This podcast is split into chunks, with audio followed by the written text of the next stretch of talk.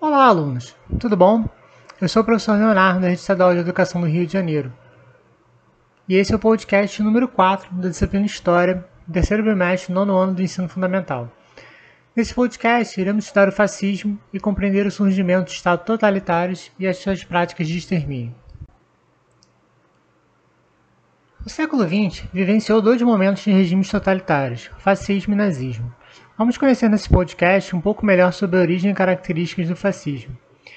O fascismo é um movimento de direita ultranacionalista, antissocialista e militarista, que surge na década de 1930 na Itália.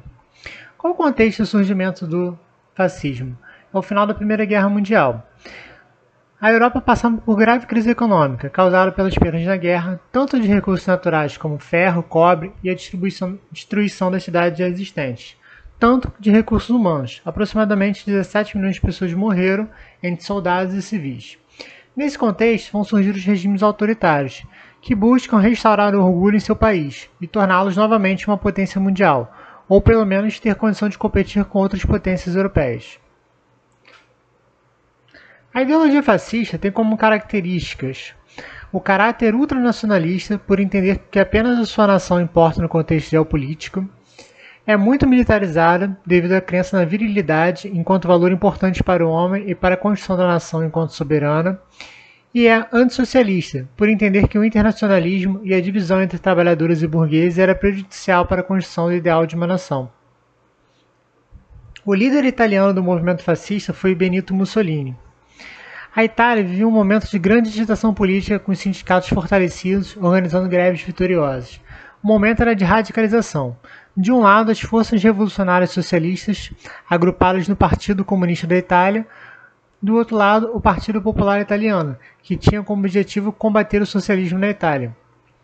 As organizações de milícias vão perseguir violentamente os integrantes de movimentos democráticos de esquerda.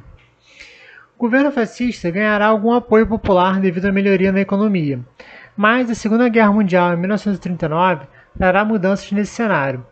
Aliado à Alemanha nazista, Mussolini perderá o apoio popular e com a vitória dos aliados ele vai ser depo depois e fuzilado no ano de 1945 pelas forças do Comitê Nacional de Libertação do Norte da Itália, CNLNI. Seu corpo e de outros líderes fascistas foi pendurado de cabeça para baixo em praça pública para ressaltar a infâmia do condenado.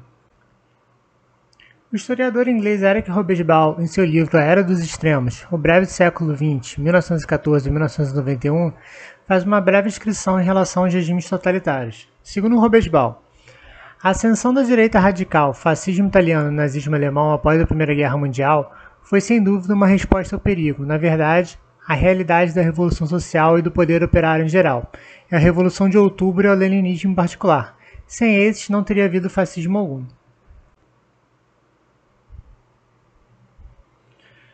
Bom, chegamos ao fim desse podcast onde estudamos o fascismo e compreendemos um pouco o surgimento dos estados totalitários e suas práticas de extermínio. Esperamos que vocês tenham gostado do conteúdo e se ficaram com alguma dúvida, vocês podem consultar o material escrito, assistir às videoaulas ou procurar a ajuda do seu professor ou professor de História. Um grande abraço, bons estudos e até o nosso próximo encontro historiográfico nesse podcast. Até lá!